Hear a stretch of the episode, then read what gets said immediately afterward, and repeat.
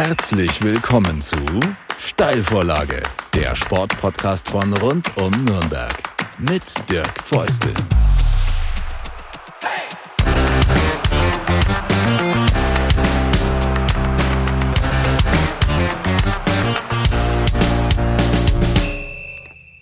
Eine neue Ausgabe der Steilvorlage und ich freue mich ganz besonders, dass meine Gästin Katharina Fritsch ist. Sie arbeitet für den ersten FC Nürnberg. Letzte Woche hatten wir einen Gast von Kräuter Fürth, Roberto Hilbert. Da muss natürlich danach der Club kommen, das ist ja logisch. Ähm, Du spielst nicht Fußball da, äh, sondern du kümmerst dich um Kommunikation beim ersten FC Nürnberg. Früher warst du Pressesprecherin.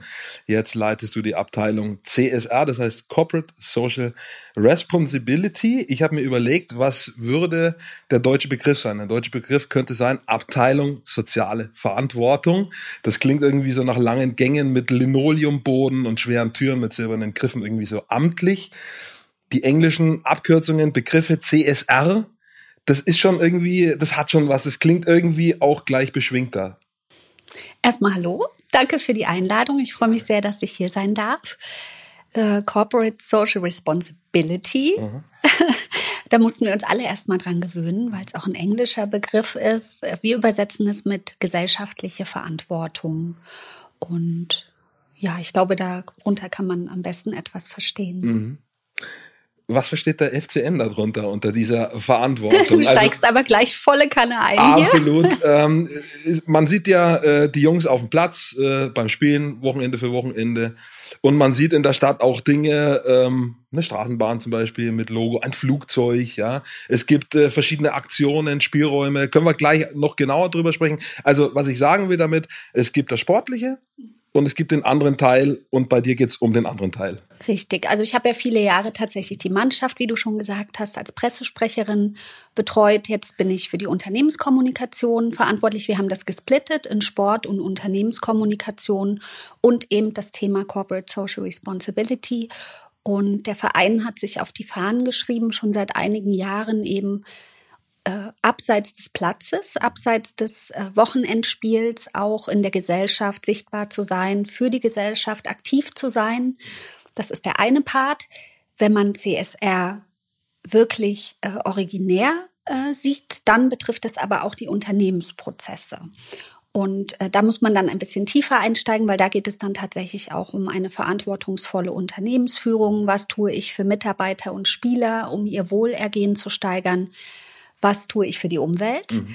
äh, für die Ökologie und äh, ja, wie werde ich dann tatsächlich auch in der Gesellschaft aktiv? Das sind so eigentlich die vier Bausteine, die wir für uns definiert haben. Und CSR heißt eigentlich Ökonomie, Ökologie und Soziales abzudecken. Also diese drei Felder. Also es ist ein sehr großes mhm. Gebiet. Das heißt, äh, ich glaube, wir brauchen ein bisschen, um äh, wirklich in die Tiefe dann ja. auch darüber zu sprechen das, der eine Teil des Lebens ist Arbeit, der andere Teil ist Privatleben. Da spricht man ja auch mit Leuten draußen, mit Clubfans. Hattest du den Eindruck, bevor das alles so richtig ins Laufen gekommen ist, dass es da auch einen Bedarf gibt, dass die Leute sich wünschen, dass der erste FC Nürnberg sich auch um Dinge bemüht, kümmert, sie wahrnimmt und ernst nimmt, die jetzt nicht nur mit Gewinnen und Verlieren und Aufstieg und Abstieg zu tun haben? Ich glaube, der Verein hat sich schon immer sozial engagiert. Er hat auch eine sehr aktive, äh, sozial engagierte Fanszene. Das heißt, wir als Verein äh, haben eine komfortable Lage, weil wir vieles einfach aufgreifen konnten. Der Verein hat in den letzten Jahrzehnten immer wieder auch soziale Anliegen unterstützt. Es war aber eher unsystematisch, nicht so strategischer Natur unter einem Dach oder gar in einer Abteilung organisiert. Das macht der Verein eben jetzt seit genau sechs Jahren. Wenn man in die Gesellschaft guckt, äh, denke ich, kommt man nicht um das Thema umhin, denn es gibt einfach einige Problemfelder, die äh, der, die, also der der Gesellschaft sich auch stellen muss. Also da sprechen wir über Themen wie Überalterung der Gesellschaft, demografischer Wandel, Fachkräftemangel im Bereich Personal. Wir reden über das ähm, Thema Ressourcenknappheit, Klimawandel ist jetzt auch natürlich in aller Munde. Aber wir sprechen auch über Themen wie ein gewachsenes Konsumentenbewusstsein durch Social Media. Und das sind äh, Herausforderungen, äh, denen sich, denke ich, jedes Unternehmen, auch Fußballvereine stellen sollten. Denn ich glaube, wenn sie das tun, können sie auch einen Wettbewerbsvorteil haben und für die Zukunft auch eben in wirtschaftlicher Hinsicht besser aufgestellt sein. Und diesem Thema äh, haben wir uns beim Club relativ früh eben schon gestellt, so dass wir jetzt bereits ordentlich aufgestellt mhm. sind. Aber es gibt natürlich immer noch viel zu tun. Die DFL, Deutsche Fußballliga, hat das Thema jetzt für sich auch entdeckt. Äh, da war, glaube ich, äh, die Corona-Krise nochmal ein Beschleuniger, mhm. Teilchenbeschleuniger und will ja jetzt auch als erste Liga weltweit sich tatsächlich Nachhaltigkeitskriterien äh, stellen und auch Standards äh, definieren, die, die die Clubs dann auch, um die Lizenz, also die Spiellizenz zu erhalten, erfüllen müssen. Und das ist tatsächlich was Innovatives und etwas, was den Pioniergeist auch der Liga zeigt. Wir haben gesehen, auch in der Corona-Pandemie hat die DFL als erste Liga der Welt ein Hygienekonzept entwickelt, äh, durch das dann auch Zuschauer, zumindest ein Teil Zuschauer, wieder in die Stadien noch während der Pandemie durften. Und äh, ich glaube, da ist jetzt auch äh, eine gute Entwicklung auch da. Sind auch wir als Club in verschiedenen Arbeitskreisen, also der Nils Rosso, unser kaufmännischer Vorstand und auch ich, äh, bei der DFL involviert und wir versuchen das Thema einfach dann auch im Verband voranzutreiben, um dann auch alle 36 Profivereine dann ähm, damit, ja, wie soll ich sagen, dass es dann in die Vereine auch gespielt wird, nach unten. Kurze Verknüpfung zum Sport. Der Fußball, gar nicht der FCN jetzt als Club, sondern der Fußball als Ganzes, war ja doch auch in den letzten Monaten kritisch äh, im, im Gespräch durch verschiedene Entscheidungen, äh, die getroffen worden sind in unterschiedlichen Zusammenhängen. Ähm, ist das eine Chance, dieses Themengebiet CSR, sowohl für den Club als auch generell für den Fußball äh, auch sich wieder ein bisschen was an Kredit zurück zu erarbeiten? Ich glaube, dass der Fußball in der Corona-Krise so kritisch gesehen wurde wie noch nie. Er hat sich von der Basis entfernt, war immer wieder zu hören, hat sich entfremdet. Ich glaube, die Entwicklung hat vorher auch schon äh, begonnen und sich beschleunigt, aber die Corona-Krise hat tatsächlich auch hier nochmal als Teilchenbeschleuniger äh, fungiert. Äh, der Fußball hat, glaube ich, jetzt in der Krise tatsächlich äh, verstanden und begriffen, dass wenn die Fans in die Stadien zurückkehren äh, sollen, dass er sich dann auch ein Stückchen wieder näher an die ähm, Fanbasis bewegen sollte.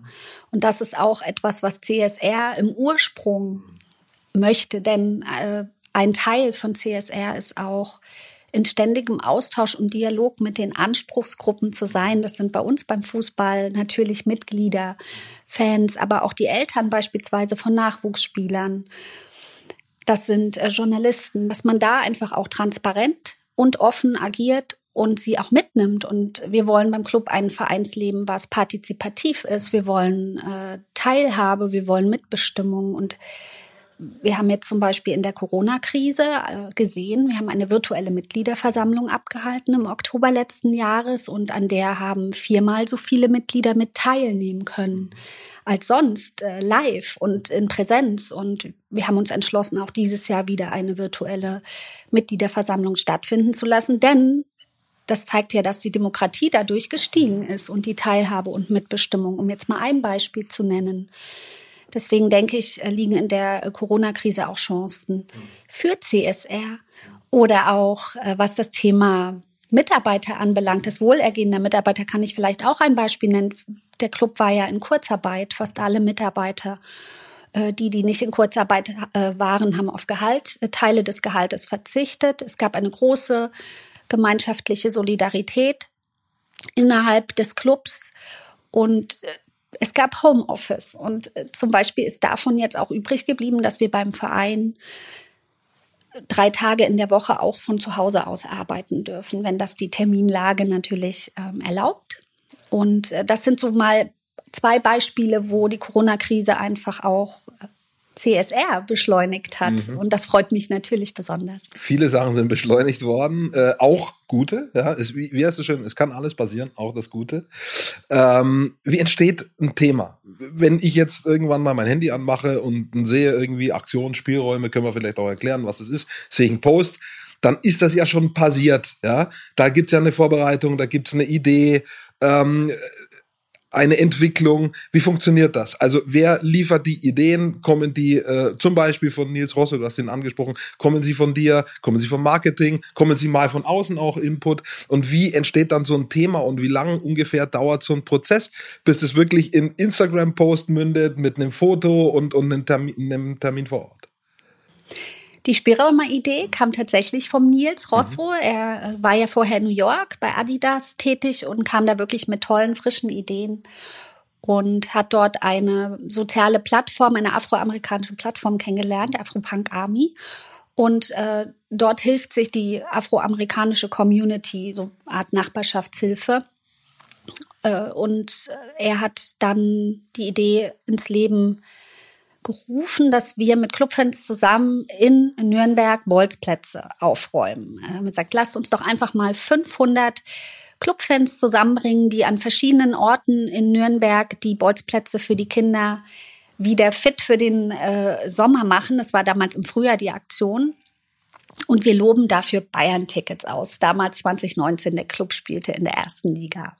Also das maximal äh, populäre, äh, der populäre Preis, weil natürlich das Derby gegen Bayern München immer ausverkauft ist. Also ein Gut, was äh, ja eine hohe Nachfrage hat. Und dann war tatsächlich innerhalb von 13 Minuten waren diese Spielräume-Aktionen, es waren 13 Aktionen auch äh, ausgebucht. 500 Fans hatten sich gemeldet und dann hat man zusammen, ich war auch dabei, die Bolzplätze der Stadt aufgeräumt. Und das war erstmals wirklich so ein gemeinschaftliches Erlebnis, wo man sich trifft mhm. und nicht, weil es ein Fußballspiel gibt vom Club, sondern weil wir etwas gemeinnützig sozial in der Stadt bewegen wollen. Und das waren so schöne Erlebnisse. Da hat der siebenjährige kleine Steppke seinen Papa mitgeschleift mhm. zum Termin. Viele Familien haben den Tag auch als Familientag genutzt. Wir haben 90 Minuten äh, analog eines Fußballspiels aufgeräumt.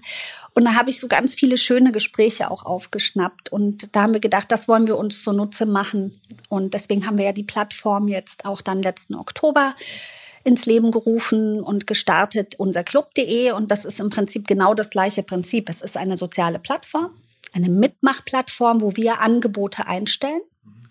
Und Clubfans können schauen, wo will ich helfen, wo will ich aktiv werden und sich dann anmelden. Und das Ganze alles ist kostenfrei und wir loben Preise aus, um das Ganze auch zu belohnen. Also ein wirklich sehr einfaches Prinzip. Jetzt ist daraus was Gutes entstanden und bei anderen Aktionen auch. Es gibt aber sicherlich auch irgendwie Leute, die sagen, ihr poliert damit nur euer ramponiertes Image auf. Siehst du dich auch mit solchen Sachen konfrontiert? Ja, natürlich. Oder kümmert euch nur um den Sport. Die Mannschaft soll erstmal ja, gewinnen, genau. dann könnt ja. ihr euch danach um ja, diese gesellschaftlichen Themen kümmern. Und das verstehe ich auch. Natürlich ist der Fußball ist das Kerngeschäft.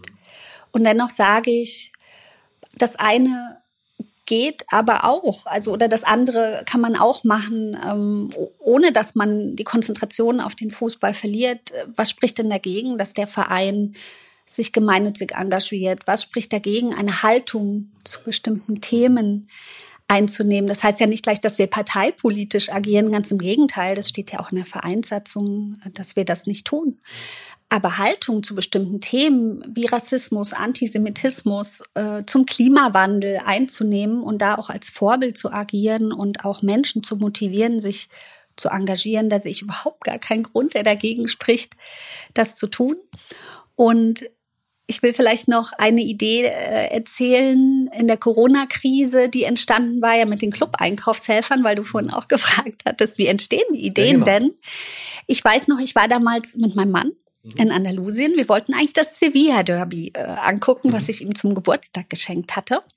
Und wir mussten die Reise abbrechen. Es war ein Corona-Fall, äh, Fabi Nürnberger in der Mannschaft aufgetreten und wir fühlten uns auch nicht mehr sicher. Mhm. Äh, ich konnte ja auch über andere Personen mit ihm in Kontakt gewesen sein sind kurzerhand dann und man wusste, ganz kurz, man wusste damals noch eigentlich gar nichts über diese Nein. Infektion. Man wusste, es gibt sie, äh, es gibt milden Verlauf und argen Verlauf und da waren ja extreme Unsicherheiten da. Und Fabi war damals der zweite Spieler erst, der richtig, infiziert war. Richtig, ja. Wir kriegten dann, als wir am Flughafen eintrafen in Malaga auch mit, dass irgendwie Spanien sich jetzt auch schon komplett abschottet und die waren total froh, dass wir ausfliegen wollen. Ja.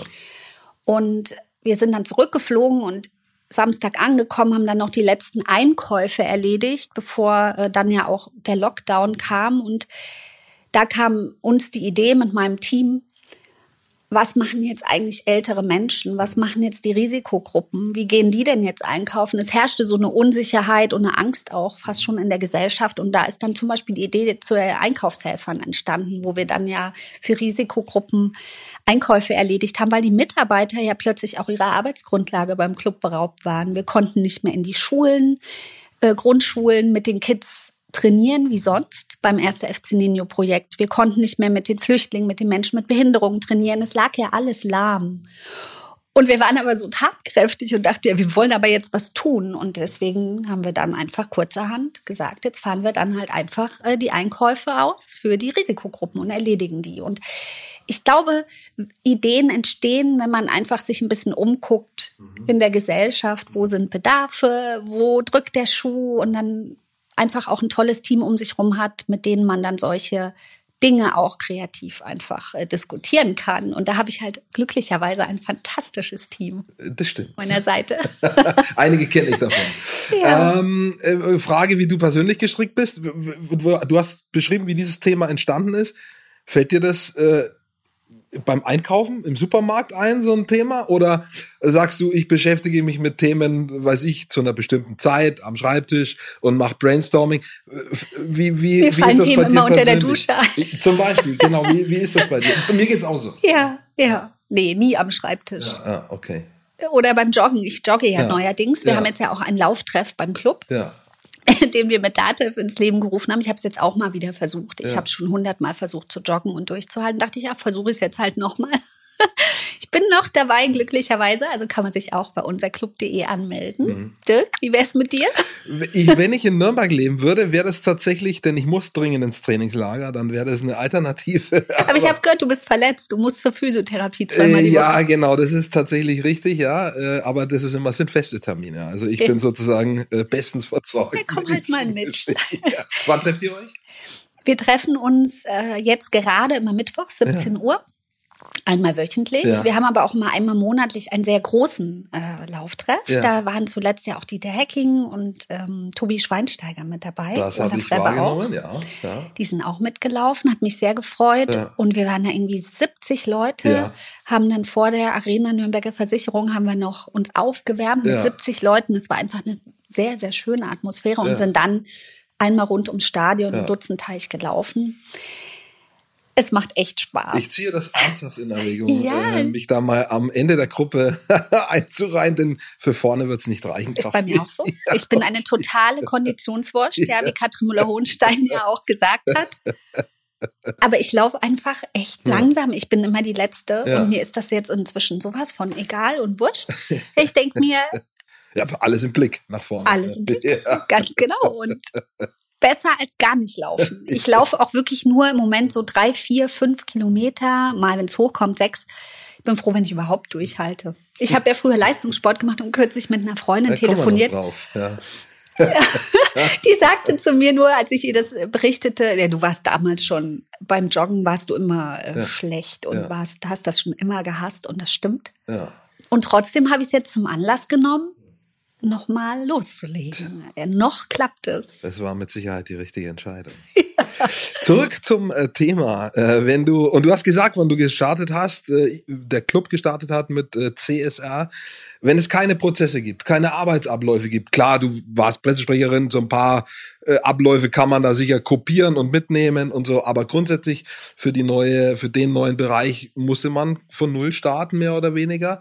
Und ähm, wer in einer Sportorganisation arbeitet oder gearbeitet hat, weiß, wir haben gesagt, die, die Mannschaft ist das Zugpferd. Da richtet sich alles danach. Der, der, der komplette Tagesablauf ist irgendwie angedockt, logischerweise.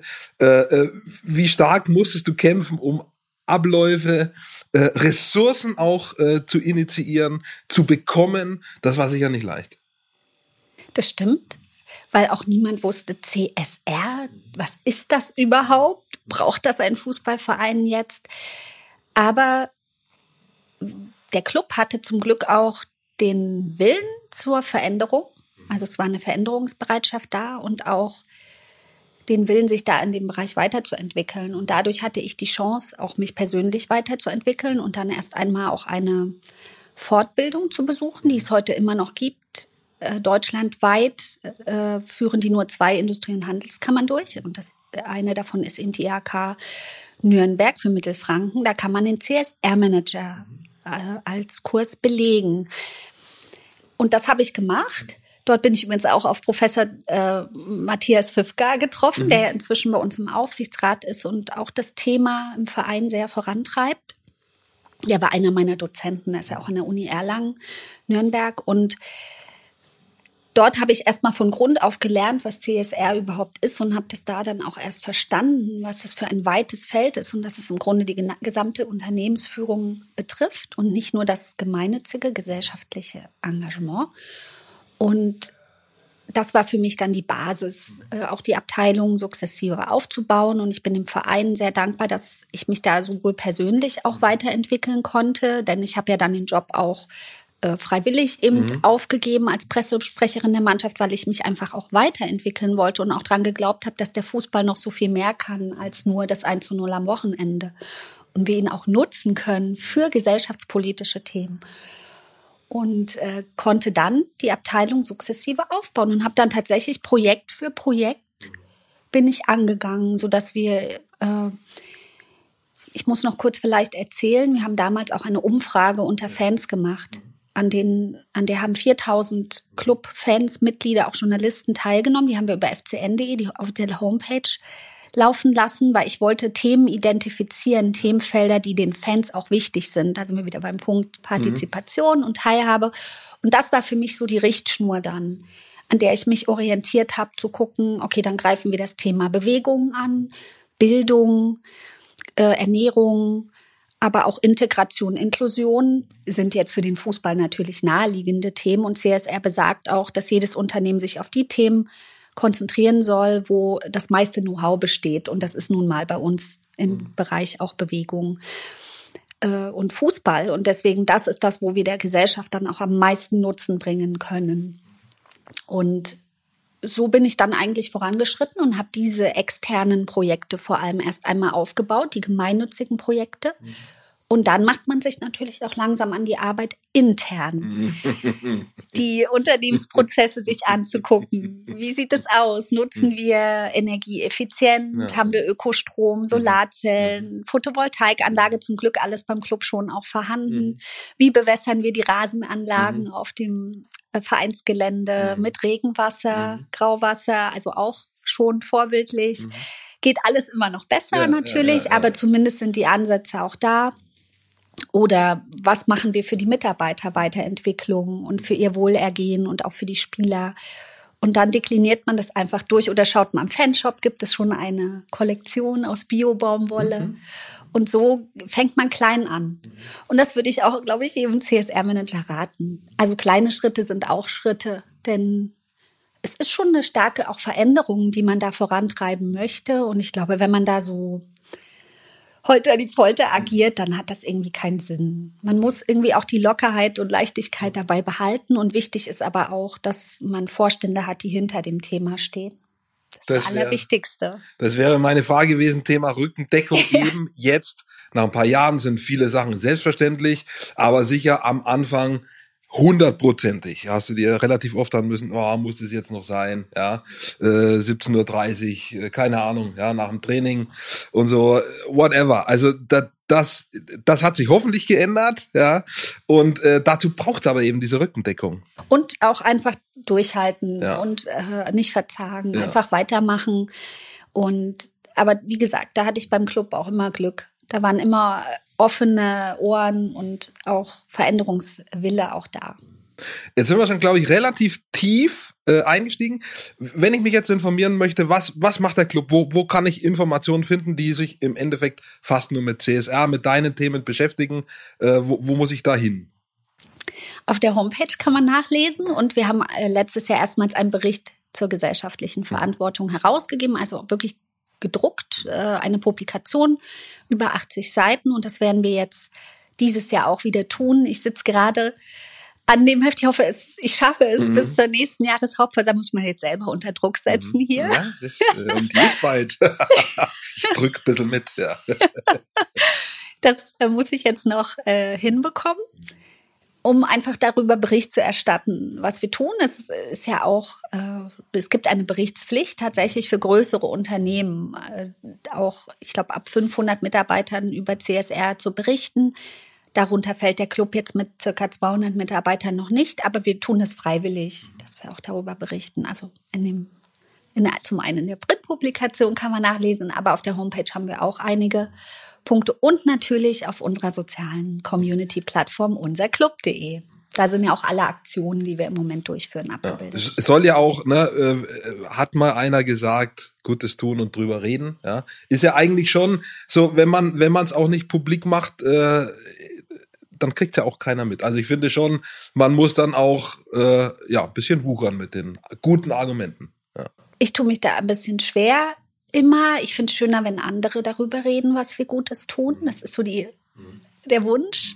Deswegen versuchen wir auch viele Menschen einzubinden in die Aktivitäten, natürlich auch Persönlichkeiten aus der Metropolregion, aber wir freuen uns eben auch, wenn jeder das in den sozialen Medien teilt. Aber natürlich reden wir auch selbst drüber, klar. Ich bin ja auch für Unternehmenskommunikation zuständig. Insofern liegt es mir nicht so fern. Eine Frage noch äh, zu dem Thema. Äh, es gibt ja in den Ligen übergreifend äh, diverse Tagungen zu bestimmten Themen. Ist auch CSR sowas, wo sich die CSR-Leute der unterschiedlichen Vereinen, äh, Vereine regelmäßig treffen? Ja, und zwar auch schon lange. Also ich glaube seit 2011 organisiert die Bundesliga jetzt die FL-Stiftung das Ganze, dass man sich ein bis zweimal im Jahr mit allen CSR-Verantwortlichen der Vereine trifft. Und tatsächlich bin ich damals ja auch auf, dadurch auch auf die Weiterbildung gestoßen und habe auch erst begriffen, eben was für ein wichtiges Feld das auch ist für die Zukunft. Und das ist auch ein toller Austausch mit den Kollegen aus den verschiedenen Vereinen. Macht sehr viel Freude und Spaß. Im Moment ist es immer virtuell, zum Beispiel auch nächsten Dienstag wieder, wo wir uns dann alle treffen. Ich habe vor ein paar Tagen eine, eine, ja, eine Art Pressemitteilung geschrieben für ein anderes Unternehmen. Äh, ging um zehn Jahre Jubiläum eines Mitarbeiters. Und dann habe ich erst gedacht, zehn Jahre, ist eigentlich nicht so viel. Aber in zehn Jahren, in den letzten zehn Jahren gab es, glaube ich, zwei Fußball-WMs, zwei Bundestagswahlen ähm, und so weiter. Man könnte das durchdeklinieren. Es gab eine Pandemie, ja. Und wenn man sich vor Augen führt, was alles so in zehn Jahren passiert, dann wird es plötzlich schon lange. Ja, äh, jetzt habe ich überlegt, seit wann du beim Club bist und wir uns auch kennen, 2006, 2007 ungefähr. Äh, du weißt es noch besser, 2007. So, und äh, das sind jetzt 13 Jahre und da sind ein paar Auf- und ein paar Abstiege passiert und so weiter, die anderen Dinge alle auch, die ich erwähnt habe. Ähm, blick mal zurück auf diese 10 äh, Jahre, äh, 13, 14, 14 Jahre. Ja. 14, ja. Ähm, da war schon ein bisschen was dabei, ne? ja. ja. Definitiv, ja. Es ist unglaublich viel passiert. Es war bis jetzt eine tolle Zeit, auch sehr anstrengend, mhm. denn ich war ja auch jedes Wochenende unterwegs mit der Mannschaft als Pressesprecherin.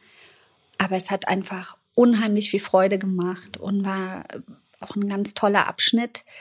Und dann eben für mich auch die Weiterentwicklung. Ich habe es ja schon angesprochen, dass ich auch sehr dankbar bin, dass ich auch so immer diese Weiterentwicklung für mich persönlich beim Club vollziehen durfte.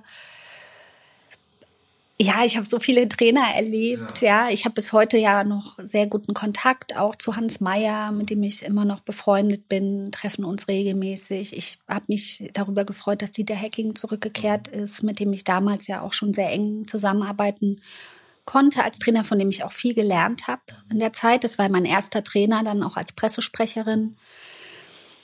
Michael Wiesinger ist zum Club zurückgekehrt als Leiter Nachwuchsleistungszentrum. Also ich habe Katrin Müller-Hohenstein, mit ja. der ich eng befreundet bin, über den Fußball kennengelernt. Viele auch tolle andere Frauen, mit denen man sich auch natürlich eng vernetzt, mhm. weil es im Fußball leider ja nicht so viele davon mhm. gibt.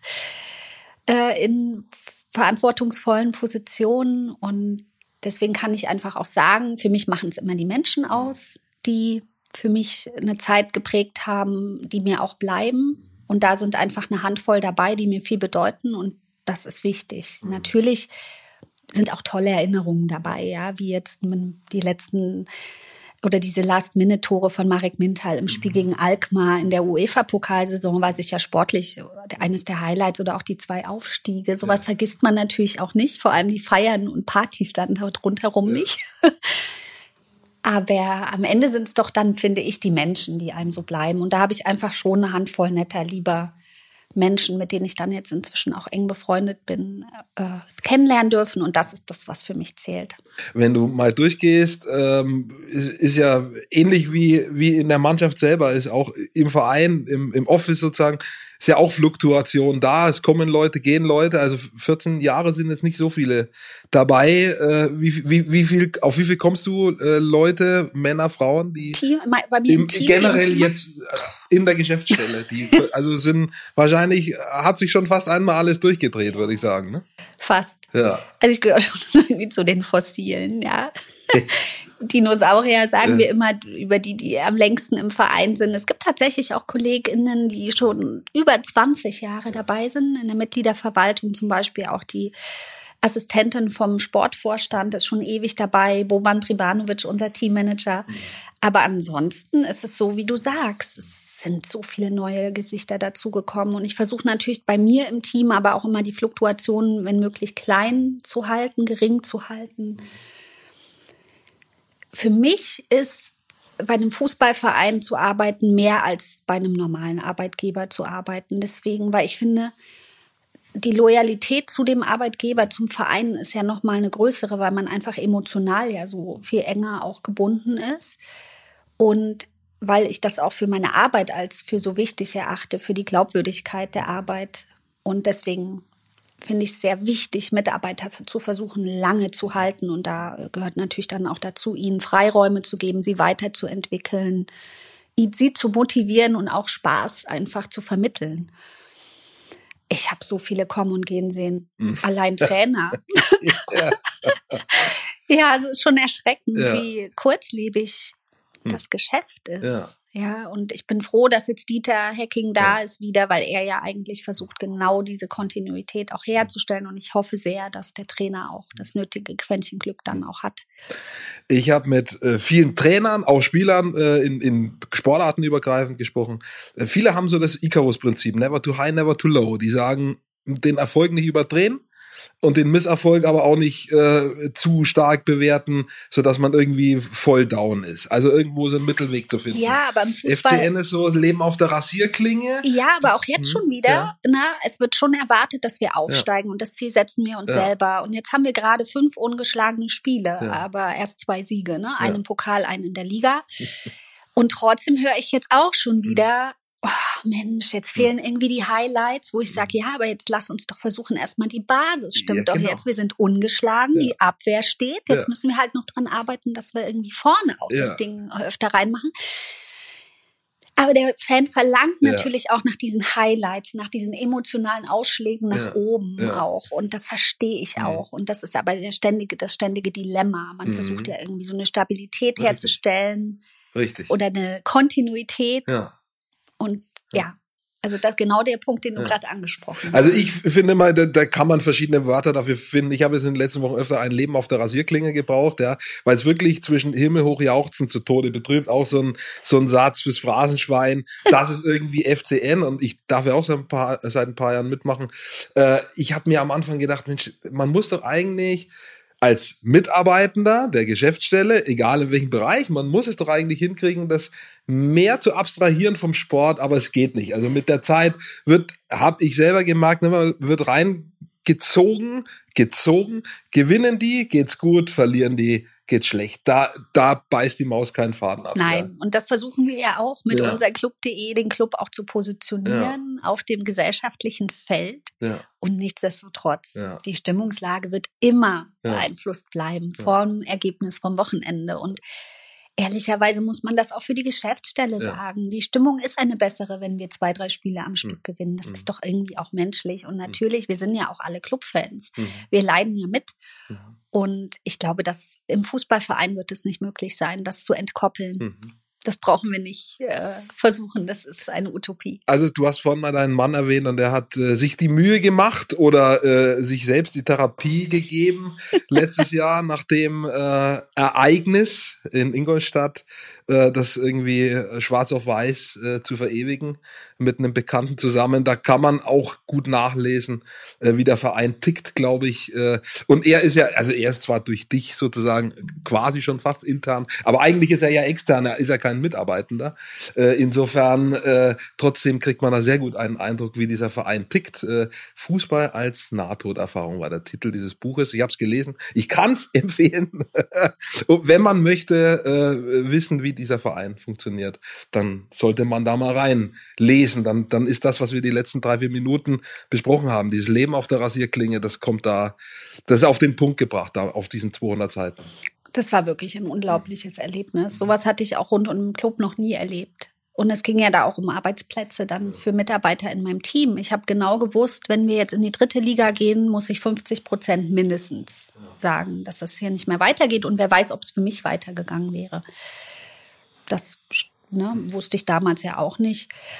Und das war nochmal so eine existenzielle äh, Sorge, die man damit hatte. Und ich habe mich dann einfach, die Erleichterung war so groß, mich so gefreut mit für meine Kolleginnen, dass wir jetzt sagen können, wir bleiben als Team auch zusammen und wir können das, was wir jetzt aufgebaut haben, über so viele Jahre auch fortführen, weil denn wenn wir abgestiegen wären, hätte nur noch der Sport gezählt. Alle gesellschaftspolitischen Aktivitäten wären völlig obsolet gewesen, was ich auch verstanden hätte. Der Fan hätte nicht verstanden, warum der Club jetzt noch andere Dinge neben dem da Sport. kommt der Rasenmäher, ne? Ja, ja, ja. absolut. Ja.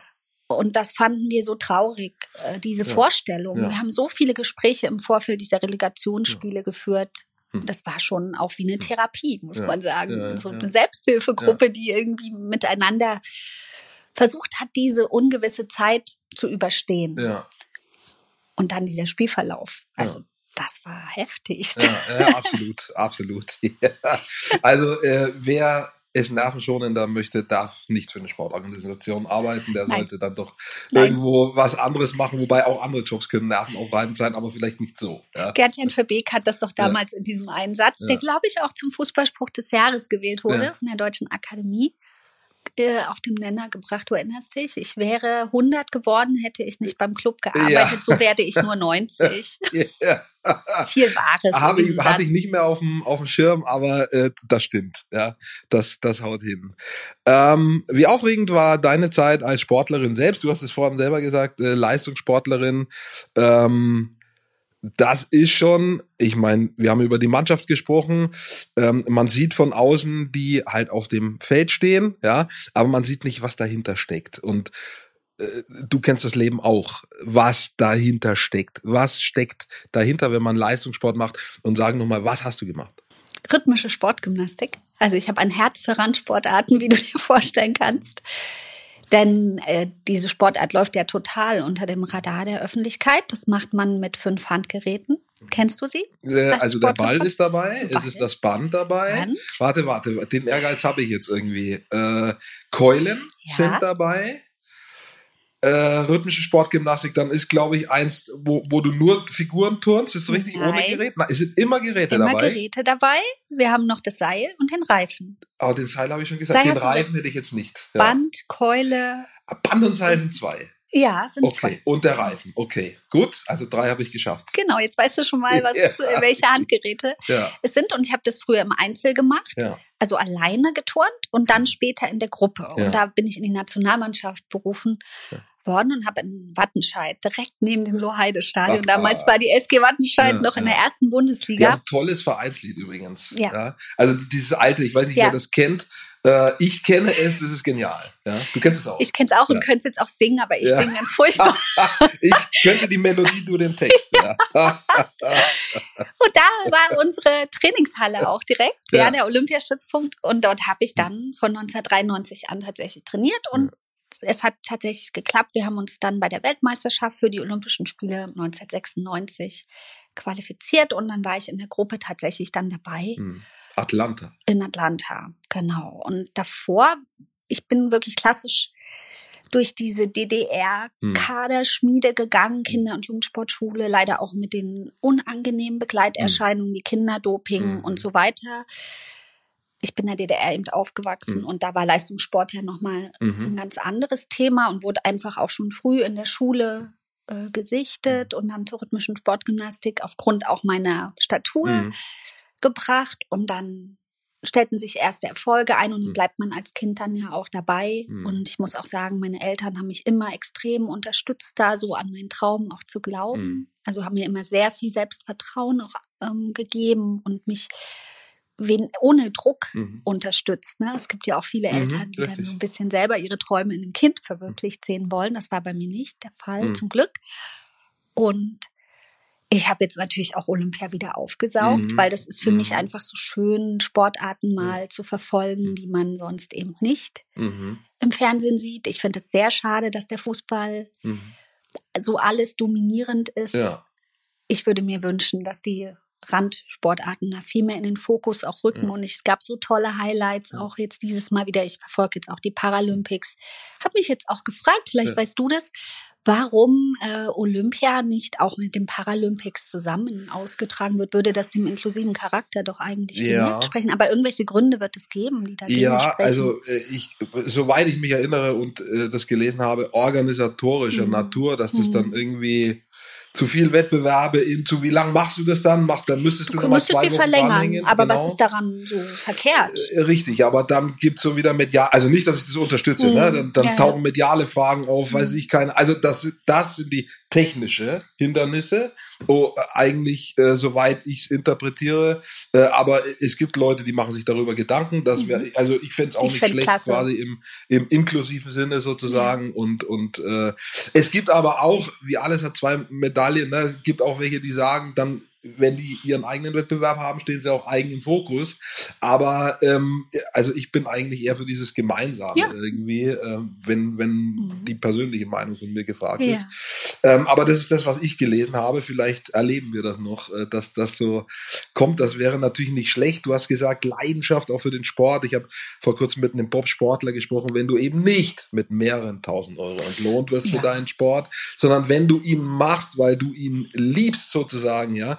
Und da gibt's ja ganz viele Sportarten. Äh, Bobsport ist eins von rhythmische Sport, Gymnastik, Turnen, whatever. Ja? 400 Euro haben wir bekommen. Damals So, waren es noch D-Mark. Ich glaube 800 Sporthilfe oder Mark. sowas, Deutsche ja. Sporthilfe. Ja, ja, Und dann haben wir auch zu Olympia eine kleine Prämie bekommen. Aber ansonsten, ich habe den Sport ausgeübt auf also Weil aus du ihn- ideellen Gründen. Genau, weil du ihn willst, liebst, Absolut. mochtest, whatever. Also deswegen Leidenschaft sozusagen und nicht irgendwelche Anreize. Und das finde ich dann irgendwie besonders hervorhebenswert, weil das dann irgendwie so eine, so eine interne, intrinsische Motivation Ja. ist. Äh, weil jeder, der das macht, der keine Ahnung, der muss ja irgendwie reicht schon, wenn man zu einer Bezirksmeisterschaft will. Der, der Aufwand, den man äh, leisten muss für Training, für Wettkämpfe, Reisen, Fahrten, das ist ja enorm. Wenn man zu Olympia Mhm. will, muss, darf, äh, dann ist man jeden Tag mit dieser Sportart beschäftigt. Jeden mit Tag. Training, Krafttraining, Ernährung, Ja. Ähm, Reisen. Also da, man muss auf unfassbar viel verzichten. Letzte Gast hier, Roberto Hilbert, hat gesagt, ja, bei 35 Grad, gut, wieder Fußballer, aber trotzdem auch zum Thema Opfer, bei 35 Grad ist er halt zum Training gefahren, während die anderen im Freibad waren. Nur mal so, das kann man sich immer gut vorstellen. Ne? War bei mir auch so. Hm. Und ich war ja damals auch in dem pubertierenden Alter ja. oder in dem Alter, wo man dann so auch anfängt, auf Partys zu gehen, ja, ja. abends weg. Ja. Die ersten Freundinnen hatten einen Freund. War halt alles irgendwie auch schwierig, weil Ja. wir haben auch jeden Tag vier bis sechs Stunden trainiert, weil ich hatte ähm, jeden Tag noch Ballett, anderthalb Stunden, Mhm. weil das so die Basis nochmal war für das eigentliche Training, das Ja. dann erst begann. Ja. Und oft haben wir unsere Trainingseinheiten gesplittet Hm. gehabt, also morgens und nachmittags. Das heißt, wir mussten dann in der Pause den Unterricht, den wir morgens verpasst hatten, nachholen Mhm. äh, mit Nachhilfelehrern. Schule nebenbei. Schule nebenbei. Äh, Ich habe äh, wirklich noch in Erinnerung, dass ich Schule immer als Entspannung, Mhm. Regeneration Ja. empfunden habe. Mal für, nichts machen. mal nicht für den, also für den Körper vor allem. Ja, ja, ja. Und dann froh sein auch, dass ich mal jetzt Mhm. hier sitzen kann und mich entspannen kann, was eigentlich auch schon sehr, sehr viel sagt Mhm. über die Belastung, die man natürlich hat als Leistungssportler. Aber Mhm. ich möchte es trotzdem keinesfalls missen. Im Gegenteil. Mhm. Es war einfach eine mega Zeit. Bist du sauber raus, was deinen Körper betrifft? Hast du irgendwie Gelenke, äh, irgendwas, äh, was halt irgendwie an, an Verletzungen, Empfindlichkeiten übrig geblieben ist, oder bist du sauber rausgekommen? Der Verschleiß schreitet natürlich voran. Also die Füße ja. vom Ballett sind ja. schon arg gebeutelt. Ähm, ich habe jetzt auch tatsächlich mich letztes Jahr einer Operation unterzogen. Ansonsten. Mache ich, versuche ich schon präventiv relativ hm. viel zu machen. Joggen. Auch. Joggen, ganz genau. Krafttraining. Ja. Yoga. Ja. Ich versuche so eine Mischung zu finden. Weil ich einfach mich dann auch ein bisschen besser und fitter fühle. Und weil man es irgendwie auch gar nicht aufhören kann, wenn man sein ganzes Leben lang trainiert hat. Ja man muss irgendwie immer was machen. ich habe einfach sehr relativ viel Energie in mir. Zum Leidwesen meiner Kollegen oft, glaube ich. ja. ja. Jo, äh, also ich hab's durch. Ich äh, freue mich jetzt schon darauf, dass wir gleich das Wattenscheidlied singen, aber vorher ja. machen wir hier den, den Aufnahmeknopf aus. Äh, wir, wir, singen danach natürlich die genau, Legende auch genau. noch. Ne? Ich fand noch das Thema spannend, weil du das gesagt hast mit, mit DDR, aber das, das ist mit dem Sport, Leistungssport in der DDR, das ist ein eigenes Thema. Äh, das jetzt irgendwie sozusagen anzureißen, da, das müsste man auch mal besprechen. Äh, vielleicht lade ich dich da nochmal ein. Äh, kannst du da noch mal was drüber erzählen? Aber äh, vorerst freue ich mich, dass du Licht ins CSA-Thema reingebracht hast. Äh, Ein äh, bisschen da, zumindest. Auch definitiv, dass du uns gesagt hast, wie der Club tickt. Das ist auch spannend. Ja. Ähm, andere Vereine ticken anders. Ja. Äh, manche sind entspannter, manche noch aufgeregter. Weiß ich nicht, ob das überhaupt geht, noch aufgeregter. Nils Rosse sagt, hochemotionales Umfeld. Das ist ein schöner ja, Begriff. Ich will noch mal kurz abschließend vielleicht ja. sagen, es ist doch auch schön. Ja. Ja, Davon ja. lebt doch der Verein. Ja, und wir machen das doch genau für die Und wenn denen das nicht so viel bedeuten würde, fände ich das schade, um ehrlich stimmt. zu sein. ne? Ich finde es toll. Ja, äh, es, es ist richtig. Also, genau. Das, das lassen wir so stehen. Es ist toll. Äh, danke, dass du da warst. Das war auch toll. Ähm, danke euch draußen fürs Zuhören. Es gibt äh, wieder eine neue Folge der Steilvorlage. Da weiß ich aber den Gast noch nicht, den müssen wir noch einladen. Oder die Gästin. Stellt sich noch raus, sonst würde ich ihn jetzt schon ankündigen. Danke fürs Zuhören euch, danke Katharina Fritsch fürs Dasein. Wenn es euch gefallen hat, hinterlasst uns euer Abo. Das Wattenscheid-Lied hört ihr jetzt hier nicht. Nein. Bei YouTube gerne. Ich kann es nur empfehlen. Es ist toll. Danke fürs Einschalten. Bis demnächst. Danke, dass ich hier sein durfte. Ich muss noch ganz kurz was sagen. Ja. Fanradio. Ja. Ihr könnt ja Dirk auch hören noch im FCN Fanradio. Wir übertragen unsere Spiele immer live und sind sehr froh, dich da in unserem Team zu haben. Also noch ein bisschen Werbung sehr hier gut. in und eigener Sache. Ich bin froh dabei zu sein. Äh, es wird nie langweilig mit dem genau. FCN. Danke dir. Gerne, danke auch.